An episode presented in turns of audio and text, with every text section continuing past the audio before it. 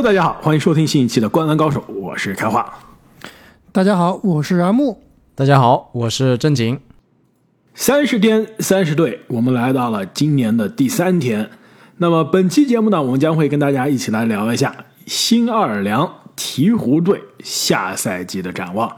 按照惯例啊，我们将一起盘点一下鹈鹕队在休赛期的人员变化。下赛季的阵容轮换以及市场对他的战绩预期，更重要的是呢，我们要一起分析一下下赛季看鹈鹕队啊，到底是有哪些看点。那最后，我们观篮高手的保留环节，这个场外的话题依然会非常精彩。我知道之前正经这给新尔良啊是聊了很多这个城市印象，因为之前正经是去过，而且也是非常喜欢这个充满着话题的城市啊。今年我们一起聊一聊新奥尔良啊，看看能不能聊出一些新的话题、新的风味。那么，让我们首先啊，请阿木跟我们一起来回顾一下这支球队在夏天都干了什么。那新奥尔良鹈鹕呢，今年夏天啊，首先在选秀大会上以第十四号签选中了后卫乔丹·霍金斯，在自由市场上呢签约了之前黄蜂队的中锋科迪·泽勒。然后呢，最重要的一个动作啊，是和球队的 现在也不知道能不能打首发了，赫伯特·琼斯小前锋续约，价格呢是四年五千四百万，也是非常的合理，非常优质的一个合同。那球队呢，一共离开了四位球员，包括之前自己在乐透区选到的海耶斯，现在是去了湖人，啊，赫尔南·戈麦兹、约什·理查德森，以及我的这个宝藏大爷。坦普尔有幸跟阿木合影过的球员，对，有幸坦普尔跟我合影，他这个级别的球星跟我合影已经非常 非常不容易了。那我们看一下最后这个青鸟狼鹈鹕下赛季我们预期的首发阵容啊，后场应该是 CJ 麦克勒姆加上我这里写的是赫伯特琼斯，这个开花和正经一会儿一会儿可以可以说一下，你觉得我这合不合理？为什么肯定不合理？我跟你说，真的合理，绝对合理。你听我说吧。虽然说另外一个球员更强，但是你先听我说完。后场 CJ 莱姆、CJ 麦克勒姆和赫伯特琼斯；前场英格拉姆、胖虎以及瓦兰丘纳斯。替补席上呢，后场有阿尔瓦拉多，不知道这个新赛季因为之前是受伤嘛，而且其实他这个夏天的世界杯也没有参加，不知道他能不能够健康归来。另外一名后卫呢，就是之前的新秀戴森丹尼尔斯。前场呢有特雷莫菲，其实也可以放后场了。有马绍尔和南斯，中锋呢有泽勒。好了，你先给我解释一下，为什么首发是琼斯而不是墨菲？我跟你这么说啊，首发先开始前十五场、二十场是琼斯，后面的六十场是琼斯加墨菲。原因是胖虎受伤吗？原因是胖虎可能要受伤了。但是如果胖虎不受伤，这个阵容其实是用赫伯特·琼斯是更实用的，因为进攻实在太炸了。你有英格拉姆，有胖虎，有瓦兰丘纳斯，还有 CJ 麦克勒姆，其实这四名球员都是可以场均二十分的。那你这个时候就是需要一个防守更好、更不占球权的一名防守型球员，三 D 球员。那赫伯特·琼斯其实是更好用的。那这么说是不是阿木啊？你夏天非常看好，而且我们十大得分后卫也是进入到提名的特雷莫菲，下赛季可能没有爆发的机会了。这首发的阵容、首发的时间，现在看来都不是板上钉钉啊。主要是看胖虎给不给面子了。胖虎如果不给你面子，你真的没有爆发的机会的，或者说你的爆发机会的空间是比较小的。这里我。保留意见，我觉得啊，在我看来，特雷莫菲应该是下赛季球队绝对的主力。首不首发不说啊，首先我觉得首发，即使不首发，上场时间绝对比琼斯还要多。那么下赛季啊，市场对于这支球队的这个预期到底是怎么样？市场预期是四十四点五胜。其实这个市场预期我要说一下，我觉得市场预期啊有点作弊，就是他把西部从第三。到第十一球队啊之间的胜场数只有相差四场，而且呢，他是从第七到第十一名全是同一个胜场数，一模一样，所以我觉得这个不是很合理，有点偷懒了。那拉斯维加斯给的胜场数是四十四点五场，两位觉得是高了还是低了？这支球队去年啊四十二场，而且呢，在胖虎受伤之前啊，一度是冲击西部第一的。所以这个问题你问高还是低，还不如问下赛季威廉姆森到底打几场比赛？你说是不是？要分情况讨论是吧？对，他受伤之前啊，球队应该是自己是十七胜十二负，就是他打的比赛二十九场，十七胜十二负，所以按照这样的胜率来看，这就是西部的头部啊。受伤之后，球队还经历过这个很长的连败啊，最后在赛季末勉勉强强是进了附加赛，最后呢连季后赛都没有进。所以，如果乐观一点啊，胖虎下赛季打五十场比赛。他职业生涯有打过五十场比赛的赛季吗？哎，你这还真问到我了。我想一下啊，最多一场哦，最多一年是六十一场，六十一场。所以五十场比赛的话，鹈鹕有机会超过四十四点五。我是不太看好胖虎的健康啊，呃，我觉得四十四点五是高估了。我觉得鹈鹕只能赢四十场左右。而且那就跟去年差不多，很有可能会错失附加赛。就是从一个侧面也可以看出来啊，就是全美直播其实是对下个赛季各支球队这种热点以及这个关注度的一个很好的一个指标啊。这个资本是不会说谎的，对吧？你们知道下个赛季鹈鹕有多少场全美直播吗？我知道下赛季排名第一的依然是金州勇士，然后湖人依然是很多，包括我了解到我的莫兰特所在的灰熊啊，其实也是有大量的下滑，就是场次也只有十几场，所以我估计鹈鹕不会超过十五场。很准确，只有十二场。就胖虎的新秀赛季都有三十场全美直播，但下个赛季只仅仅只有十二场，是不是资本已经先我们一步知道胖虎并不靠谱？这个跟也和开花，这个是不是和球星卡也很挂钩啊？就胖虎的卡价是不是也是在这个新秀赛季的时候达到了个最高峰，然后每年往下滑，每年往下滑？还真不是新秀赛季，他第二年的时候应该是最高峰，第二年进入全明星嘛，对吧？而且呢，第二年的时候最健康啊，打了六十一场比赛，啊，场均二十七加七，那时候市场这个球星卡也比较火，所以那时候是他的最高峰。现在的确啊。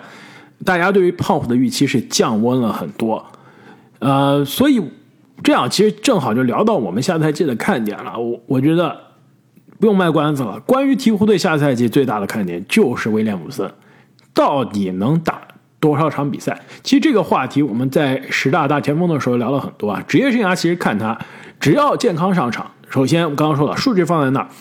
同时呢，对于球队胜利的贡献也是在那儿。他去年打的是比赛的时候，鹈鹕真的是有不说冠军相啊，但真的是有季后赛劲旅的这个势头，有这个实力的。但是当他倒下之后，这支球队完全不一样。所以胖虎啊，能不能在职业生涯打到现在，真正的让我们看到完全健康的一年，这是一个非常大的疑问。我反正是已经半放弃状态了。对，包括我们之前分析的胖虎的种种问题啊，其实都是跟他的这个控制力有关系的。所以他下赛季打五十场比赛，我觉得有点真的是有点难了。我预期啊，就往好的方向想吧，他能打半个赛季就非常不错了。就打四十场比赛，我觉得就很好了。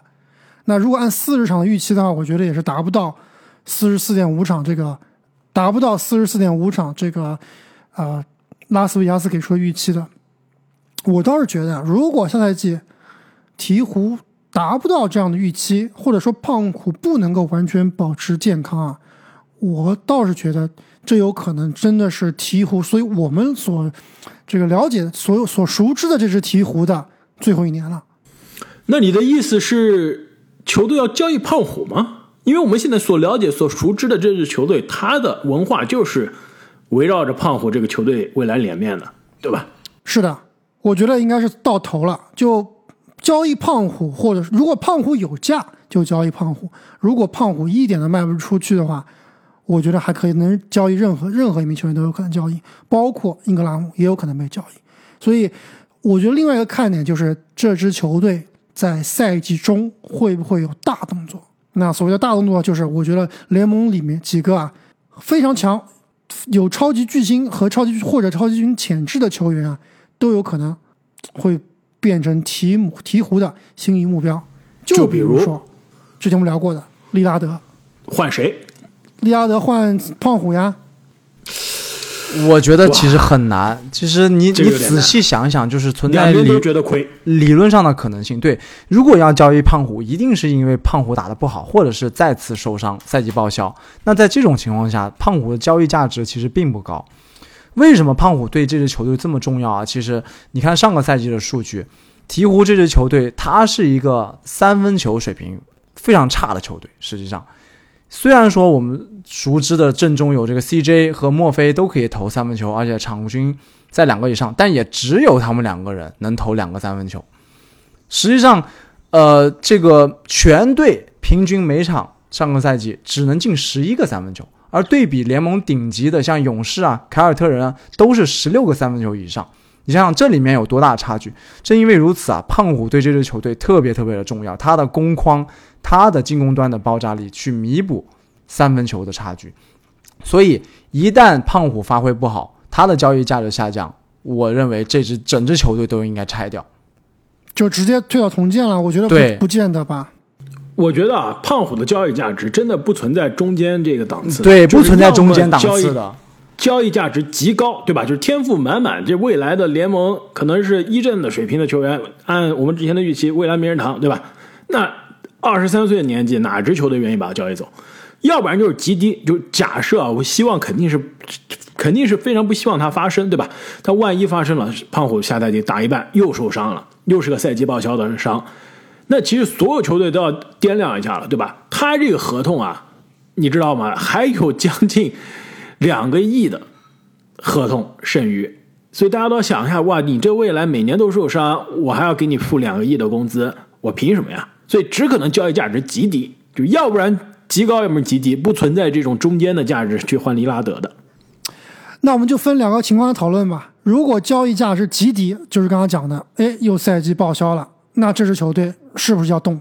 是不是像正宁所说的，算了，拆队吧，没拆望队也不拆胖虎，因为已经极低了，对啊卖这个卖不掉啊，对啊，因为卖不掉，就类比于这个篮网的西蒙斯嘛，对吧？你你你卖不掉，卖还。没那么差，还没那么差。西蒙斯已经是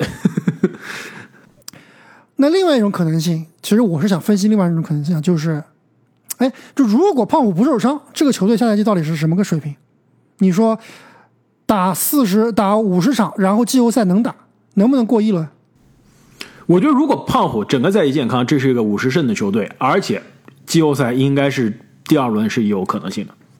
就如果胖虎受伤，现在这支球队的阵容其实是有的打的，不受伤不，需要不需要对不受伤，不需要这个大修，只需要小补，是吧？完全不需要大修。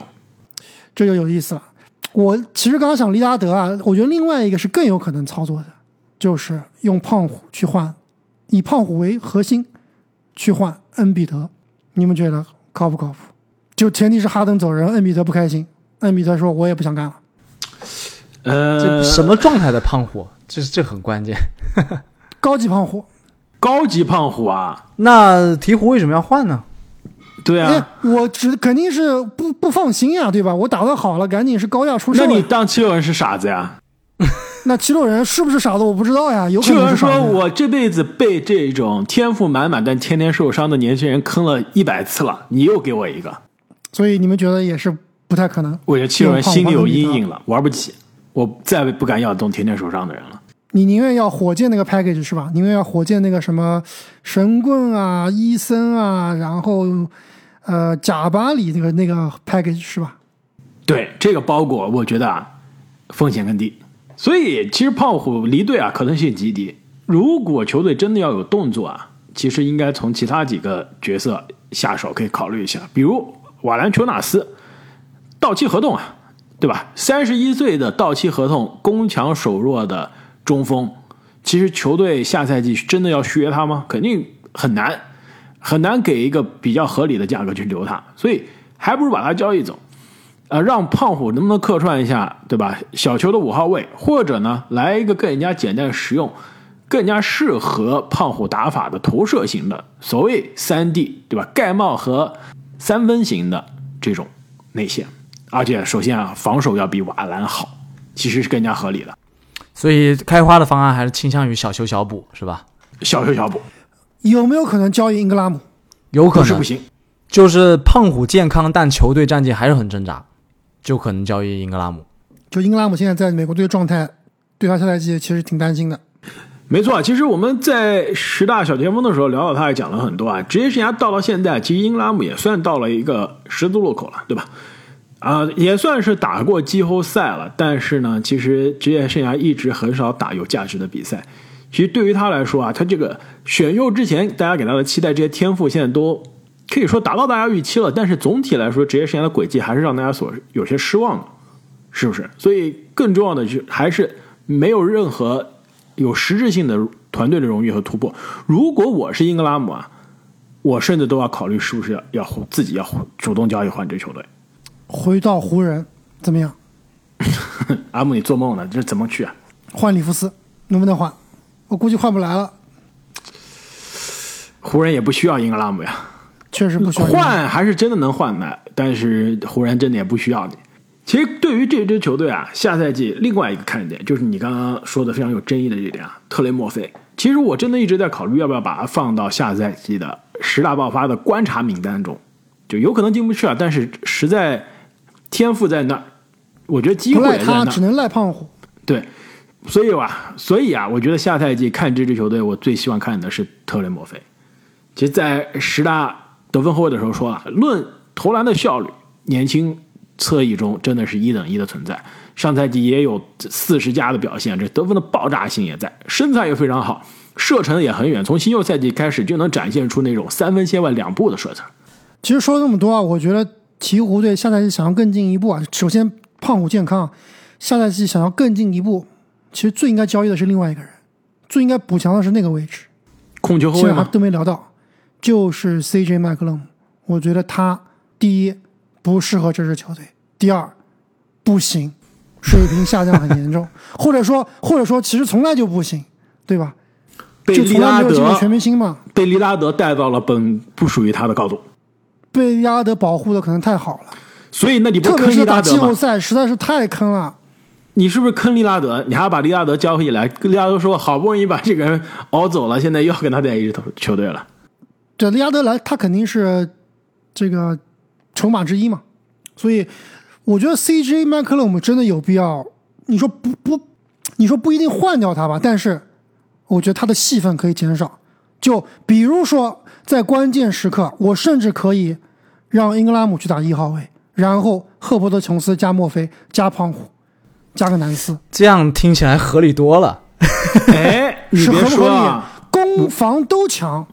我在二 K 里面玩这支球队，还真的是这么玩的，就是让 CJ 去打一个超级第六人，这一辈子他应该最适合的打法就是这个，但是一直没有机会，一直是在打首发。其实按他的身材和技能点。打个超级第六人很好，英格拉姆呢？你要职业生涯想要有突破啊，我与其是打一个不上不下的一个全明星边缘的三号位，我还不如去打一个高个子的组织后卫啊，说不定职业生涯就打开了。对，英格拉姆绝对是具备这样一个，就是以他的技术特点，以他的这个身高，加上他的技术，加上他的视野，他是具备打一个组织型前锋的，有点像保罗乔治那种感觉。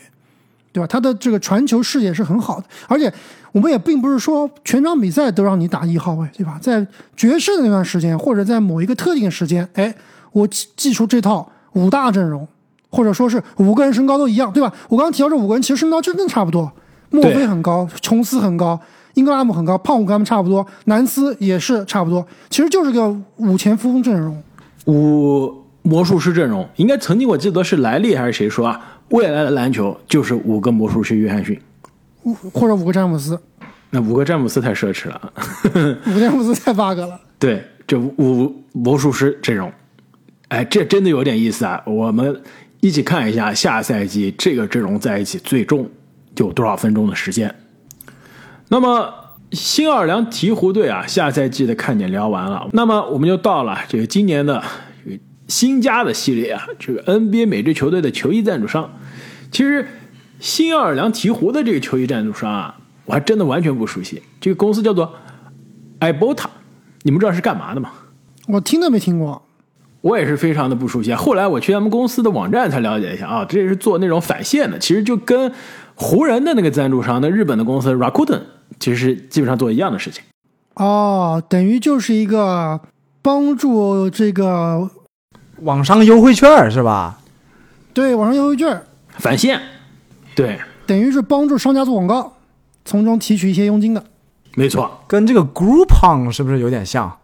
还不太一样。它其实最像的，真的就是那个 Rakuten。对，cashback，没错，呃，其实这个球队原来的球衣赞助商啊，就一七年开始一直到二零二零年的这个赞助商啊，这个 Zatarain 其实更有当地特色，它是卖那种香料、辣酱、调味料的，而且它就是总部就在新奥尔良，而且卖的很多这种调味料啊什么的都是呃这种有当地美食特色美食风味的。据说啊，这个当时考辛斯还在球队啊，考辛斯特别喜欢这个牌子的调料。吃的停不下来，怪不得越吃越胖。没错。那么，对于新奥尔良鹈鹕所在的城市啊，正经，你之前已经聊了很多了。今年有没有什么新的话题跟大家一起分享一下吗？真没了，聊干了，实在是没有机会再去，但确实是个很漂亮的城市，我还挺喜欢的。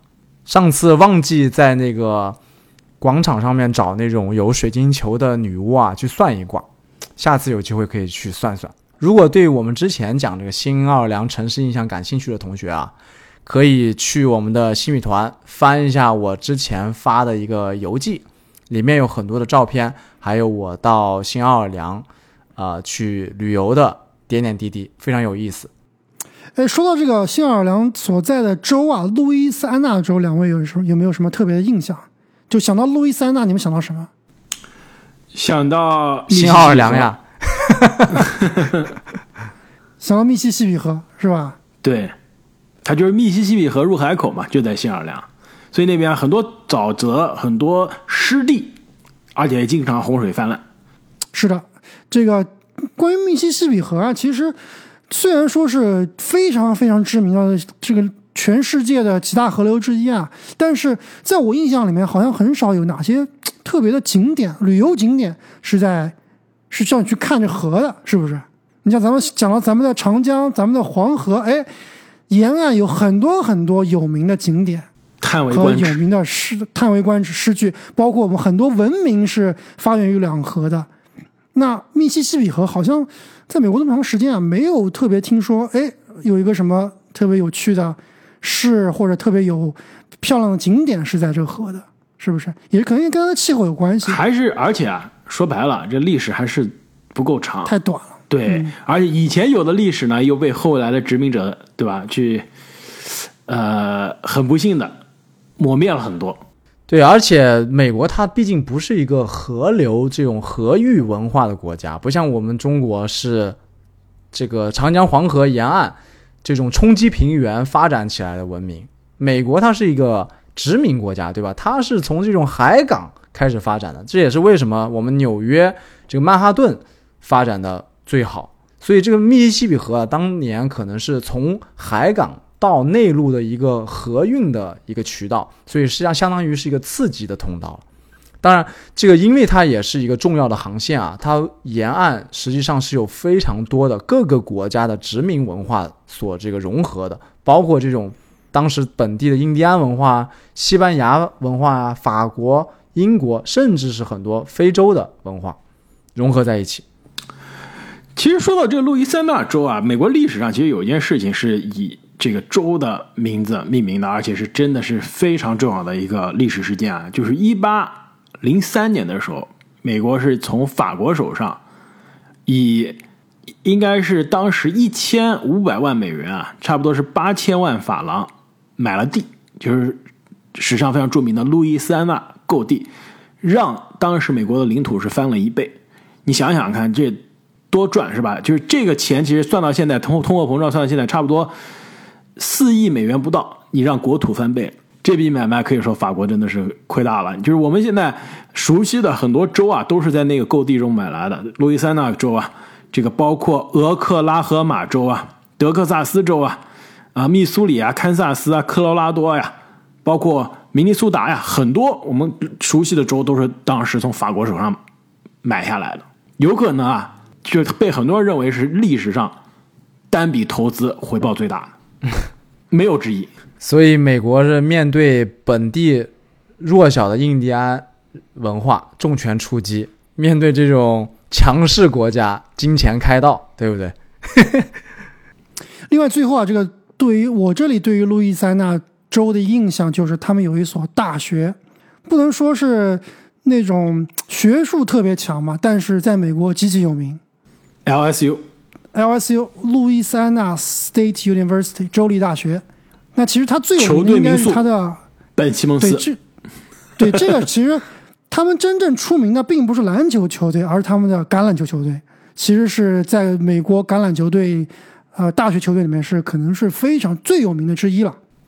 其实整个州可以说啊，职业体育文化中也是橄榄球更加盛行，对吧？你无论以前是黄蜂也好啊，还是鹈鹕也好，在这个城市，你真的很难跟当地的这个圣徒队橄榄球队去竞争。你甚至比不了 LSU 的大学的橄榄球队。没错。那么本期节目关于下赛季的新奥尔良鹈鹕就聊到了这里。我们三十天三十队依然会继续。